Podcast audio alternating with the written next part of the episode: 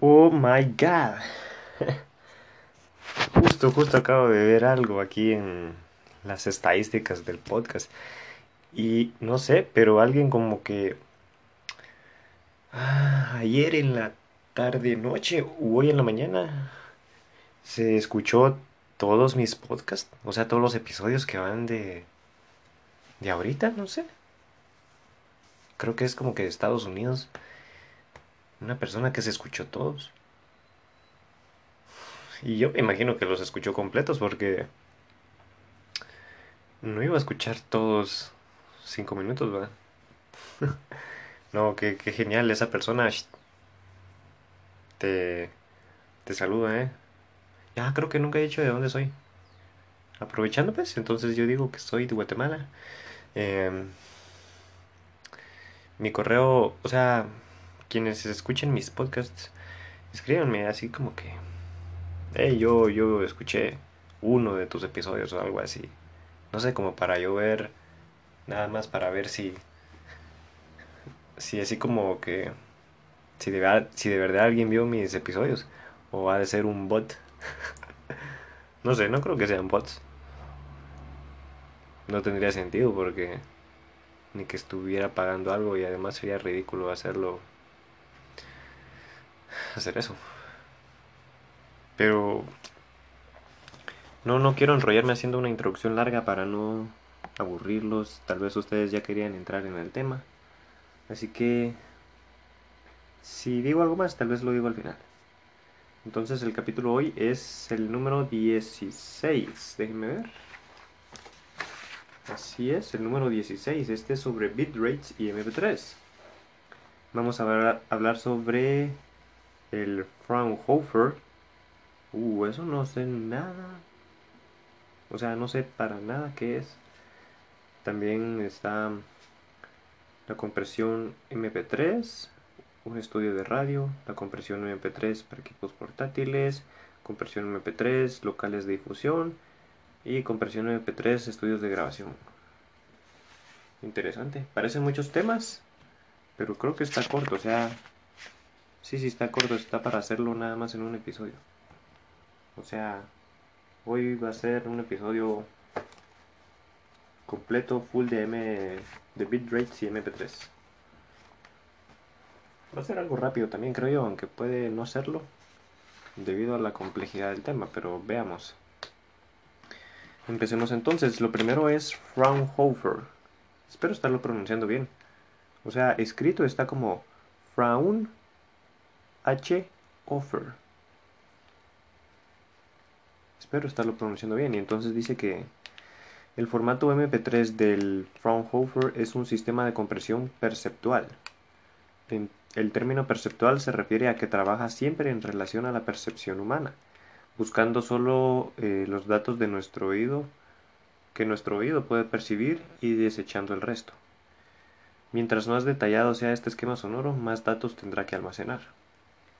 El sonido estándar utilizado normalmente es de 16 bits estereofónicos, a una frecuencia de 4100 Hz. Esta es la calidad de un CD de audio tradicional. Este formato, en este formato, cada muestra de un segundo ocupará 1,4 megabytes en el disco duro. Es bastante, ¿no? 1,4 megabytes por segundo. Creo que es bastante. A ver, entonces ya entendimos al parecer que es el Fraunhofer. Es como que un sistema de compresión perceptual. Como que comprimir utilizando nuestros oídos o cómo perciben nuestros oídos el sonido o el cambio que realicemos. Y bueno, lo que no entendí, pero porque no lo sé, digamos, dice que el estándar es 16 bits estereofónicos. ¿Cómo así estereofónicos? ¿Qué otros tipos hay? Esos yo personalmente no los conozco, o sea, yo no soy un gran sabedor. No sé si esa es la palabra correcta. Pero estamos aquí para ser grandes sabedores en el futuro. No sé. Está interesante para aclarar esas dudas conforme uno va aprendiendo en, la vida, en su curva de aprendizaje. Bueno, entonces ahora la compresión MP3, un estudio de radio. Dice, la emisión de radio en FM tiene una frecuencia de muestreo baja, 11 eh, kHz por canal. Por tanto, para almacenar más canciones en menos espacio, eh, deberíamos muestrear esas frecuencias para eliminar todo lo que no es posible escuchar, ya que la emisión FM lo recortará. De todas formas, hay que tener en cuenta que el sonido original eh, siempre debe poseer la calidad superior a la del siguiente filtro que lo procede. En ese caso, el filtro de frecuencia modulada. En una emisión FM, para obtener una cierta calidad, es aconsejable convertir la muestra de 32 kHz a 16 kHz por canal, que nos da margen antes de la mezcla final del filtro. Entonces, digamos, esto último decía que la calidad de nuestro, de nuestro audio debería estar a 32 kHz, 16 kHz por canal LR. Pero esto es así porque, digamos, como nos decían que en la emisión de radio la frecuencia de muestreo era de 11 kHz, entonces iba a bajar 5 kHz, pero le estamos como que dando una calidad mayor que luego por la misma modulación FM, perdón, por la misma conversión FM, va a perder calidad, que igual si le mandamos algo ya en 11 kHz, eso todavía va a perder más calidad, aunque sea lo mismo. Dice, en el caso que la emisión se desee realizar en estéreo, podemos ahorrar cierto ancho de banda utilizando el parámetro join estéreo. No sé qué jodidos es eso. En la mayoría de los equipos musicales tan solo hay un subwoofer. Y normalmente en la mayoría, perdón, y normalmente la música no da una impresión de tridimensionalidad. En estas frecuencias demasiado bajas o altas el oído no tiene percepción real del sonido. El formato MP3 tiene la capacidad em, de utilizar el sistema IS, Intensity Stereo. Algunas frecuencias son grabadas monoaural, ya que el equipo destino difícilmente puede representarlas. A ver, esto último no lo entendí. Pero la parte del intensity estéreo, creo yo, que es algo que digamos tienen algunos sistemas para agregarle brillo eh, al sonido. O sea, nosotros les damos... El MP3 va a tener... No va a tener buena calidad en altas y bajas frecuencias. Pero con este sistema como que se le pueden compensar algunas frecuencias altas que se perdieron por haber sido en MP3. Eso es lo que agarré así a lo lejos, no sé si sea eso, ¿eh? Y otra cosa es que mi resaltador amarillo se está quedando sin tinta. Ya estamos llegando, pues ya estamos en los capítulos finales, espero que me aguante todavía ahí al último. En el caso de necesitar un poco más de calidad y aumentar esa percepción tridimensional del sonido, se puede combinar el modo IS Intensity Stereo, del Joint Stereo con la percepción Mid-Side Stereo, uh, que consiste en guardar los dos canales mezclados y guardar solamente la información de diferencias entre ellos. Como conservamos esas diferencias, mantenemos buena parte del surround que teníamos en origen. No les voy a mentir, este este no es mi capítulo, ¿eh? no sé. Mm, como productor no sé qué tanto es mi campo. O sea, tengo que conocerlo, pero por el momento no. Pero yo creo que esto lo tienen bien claro los ingenieros de mezcla y mastering. Porque, o sea, para lograr entender esto, hay que entender bien el intensity stereo, el join stereo y con la opción de mid-side stereo.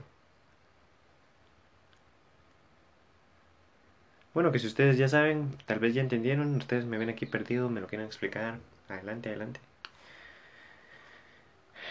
Yo voy a seguir leyendo este libro y compartiéndoles lo que dice. Como nuestra intención es ahorrar espacio para acumular la mayor cantidad de temas sin perder calidad de emisión, nuestro bitrate ha de ser discreto.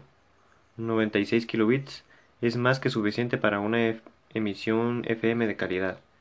En un estudio de radio FM, un perfil adecuado consistirá en comprimir 22 kHz de frecuencia con un bitrate de 96 kilobytes por segundo, partido segundo, y utilizando el modo join stereo.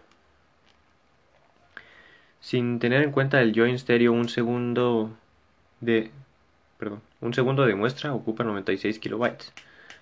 Em, dos canales de 48 kilobytes respecto a 1,4 megabytes que será la muestra original. Otra opción que proporciona suficiente calidad en poco espacio es el VBR, variable bitrate o variable bitrate. No creo que exista en español aquí. que consiste en aumentar o disminuir el bitrate según la complejidad del sonido. Entonces, vamos ahora con el tema de la compresión MP3, equipos portátiles. La mayoría de equipos de reproducción MP3 portátiles, al estar conectado a un medio de reproducción analógico, como lo son los auriculares o los altavoces de escritorio, suenan perfectamente a 128 kB por segundo, con una frecuencia de 4100 Hz. Los altavoces difícilmente reproducirán el sonido con mejor calidad, por tanto es más que suficiente. Aún así, suelen perderse frecuencias las frecuencias superiores a 15 kHz. Ah, interesante. O sea, pues aquí ya tenemos más calidad de el audio con respecto o sea, en el MP3 con respecto al de una como en esto de un máster para radio. Aquí ya pues ya tenemos más calidad, pero aún así dice que estamos perdiendo frecuencias superiores a 15 kHz. Sigue siendo bastante, ¿eh? pero sigue siendo MP3. Creo que este estuvo más sencillo, este sí, sí lo logré entender. Bueno, entonces ahora sería la compresión MP3 para los locales de difusión. ¿A qué se referirá con los locales de difusión? Bueno, sí, sí, es obvio. me imagino que han de ser las discotecas, restaurantes, pues locales donde se difunde la música. Eh, vamos a ver qué dice. Cuando se trata de sonido profesional, tenemos un especial interés en que la respuesta sea lo más fiel posible al original, y por tanto tendremos mucho menos ahorro de espacio, pero este será considerable de todos modos. Cuando comprimimos a 128 kB eh, partido segundo, estamos perdiendo un rango de frecuencias importantes. Las respuestas por encima de los 17 kHz em, son malas. Además, el estéreo pierde el surround si está activado el join stereo. Para obtener sonidos que respeten al máximo el sonido original, necesitaremos utilizar un bitrate mayor para que sea más preciso. Cuando trabajamos a 192 kb por segundo, por ejemplo, la onda es muy similar al original, aunque no exacta. El oído difícilmente podrá distinguirlo, pero existe una pérdida. Este bitrate será adecuado para una discoteca. Muy bien. Entonces, bueno, eso es un tip o una cosa que hay que tener muy en cuenta a la hora de exportar nuestros proyectos. Que para que, digamos, en el caso de una canción, para que el audio sea de mayor calidad, lo que define la calidad va a ser el bitrate. Entonces, entre mayor bitrate, mejor calidad. Aunque esto puede llegar a ser el archivo muy pesado para ciertos medios. Porque, por ejemplo, para la radio jamás vas a enviar algo a 192 kilobytes por segundo. Entonces, eso es lo que hay que lo que hay que saber para poder masterizar y todo eso. Eh, veamos la compresión MP3, estudios de grabación. En los estudios de grabación para almacenar piezas originales o masters, existen formatos mejores que el MP3, como el WAV, el IFF, el AIFF, por ejemplo. Eh, pero para almacenar muestras temporales para su posterior uso en multipistas, por ejemplo, el formato MP3 es ideal. A 256 kilobytes por segundo, obtenemos una respuesta tan parecida al original que es casi imposible distinguirlos.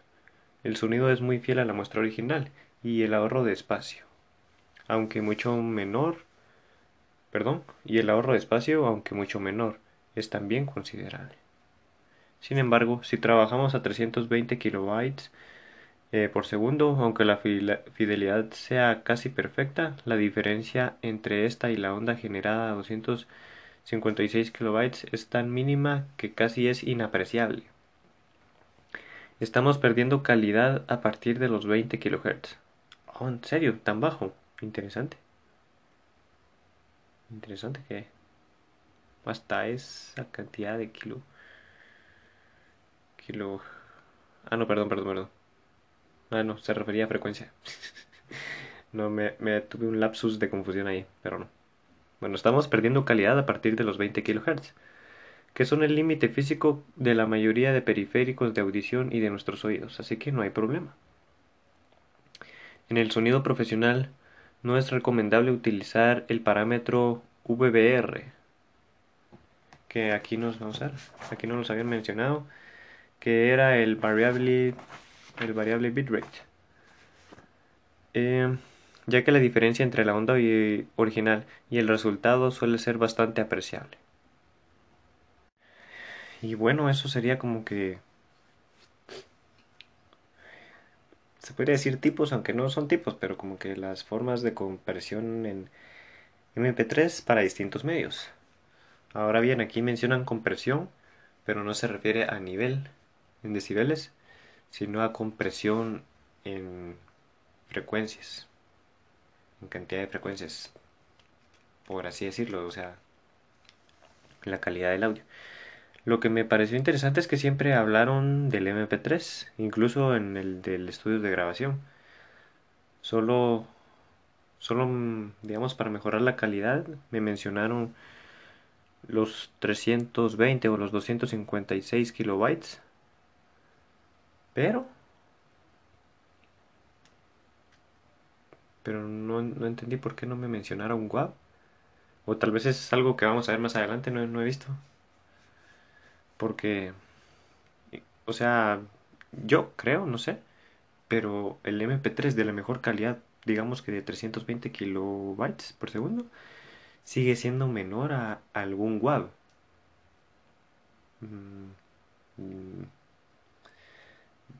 Pues digo yo, va. Pero bueno, lo que sí es interesante que nos está poniendo a reflexionar es que tampoco necesitamos un WAP para tener una buena calidad de audio. O sea, en un MP3 podemos tener un buen sonido. La cosa es saber utilizarlo. Y al final nos muestran unas notas. O sea, notas mentales o no sé, algo así. Por ejemplo, dice que a 11.025 Hz de sample rate es igual a la calidad del discurso. Interesante, a los 11.025 Hz de sample rate. Pero antes, en el estudio de radio, me dijeron que era igual, 11.000 Hz. Pero luego abajo me pone a los 22.050 Hz de sample rate, es igual a la radio, a la calidad de radio FM. Porque aquí me dice 22.050 y cuando hablamos en la compresión MP3 del estudio de radio me decía que la emisión de radio FM tiene una frecuencia de muestreo baja de ah ya ya estoy de 11 kHz por canal. O sea, es o sea, entre los dos ya son los 22.000 eh, Hz de sample rate. Ah, muy bien, muy bien. O sea que aquí ya nos están hablando como que en estéreo. Ah, qué bueno, porque si me quedaba con lo otro iba a estar confundido entonces. No, qué bueno. Y bueno, ahora dice que a 32.075 Hz de sample rate esto es igual a la calidad de cinta. Hmm, hmm, interesante. A los 44.100 Hz de sample rate es la calidad de un CD. no tiene mala, no tiene mala calidad un CD. Eh, los 48.000 Hz de sample rate tiene calidad de DAT. Ah, ¿Qué era eso? O, no sé. No sé, pero me suena. Me suena un poco familiar. Em, y por último a los 96.000 Hz de sample rate. Esto es igual a la calidad de un DVD. Ah, con razón. O sea, desde pequeño siempre, por alguna razón, se nos metió a la cabeza que los DVDs eran mejores que los CDs. Por ejemplo, en películas, que estaba en formato DVD, que no sé qué, y esto es mejor o algo así. Pero ya vimos por qué, es por su sample rate, su frecuencia de muestreo. Y ok, eso es todo eh, del capítulo número 16 el bitrate y el MP3 muy interesante. ¿eh? Quiero ver si todavía esto se va a complementar en el pues en algún futuro episodio o capítulo en el que ya hablen de otras calidades de audio, no solo de pues de MP3, me imagino que van a hablar de los otros del WAV, del LIF, del AIF. Porque incluso sabiendo eso, creo que vamos a terminar de comprender mejor esto todavía. Pero estuvo muy interesante. Cortito, denso y bonito. Y genial. Y bueno, pues entonces lo que estaba hablando al principio. Antes de grabar este podcast, pues entré ahí viendo mis estadísticas y vi que en el podcast que subí ayer, como a qué hora lo subí. Ah, ya no me acuerdo. Pero creo que fue en la tarde, si no estoy mal. Tipo 4, 5. Sí, no recuerdo. Eh, y vi que ya tenía tres reproducciones y yo dije, ¿qué onda? Qué genial. Y luego después de eso me fui a ver todos los demás episodios y ya todos tenían una reproducción más. Entonces, pues una persona se puso a escuchar todos, al parecer. Ojalá le, le haya gustado, no sé si también, si también te pusiste a escuchar este y llegaste aquí al final, y si pues te escuchaste todos y te gustaron, decime. Si no te gustaron, también. Yo necesito saber si a la gente no le gusta algo. O sea, bueno, para, para mejorar en ese sentido, ¿verdad? Digamos, yo estoy diciendo algo de una forma que les gustaría, que, que no les parece bien o que les gustaría que mejore pero tal vez yo no sé cómo mejorarlo y ustedes sí, y ustedes me pueden decir cómo. No sé, ¿verdad? La cosa es eh, yo ir aprendiendo aquí. Y si recibo su ayuda mejor, o sea, yo, yo, lo, yo lo agradezco mucho, la verdad, yo estoy compartiendo esto y aprendiendo junto a ustedes, o sea, yo lo yo me propuse a leer este libro este mes y yo lo pude haber leído nada más en mi intimidad, por así decirlo, solo yo en mi casa leyendo pedazos o cosas así. Pero aquí estoy también compartiendo lo que yo leo. Tal vez algunos no tienen acceso a libros así o no sé.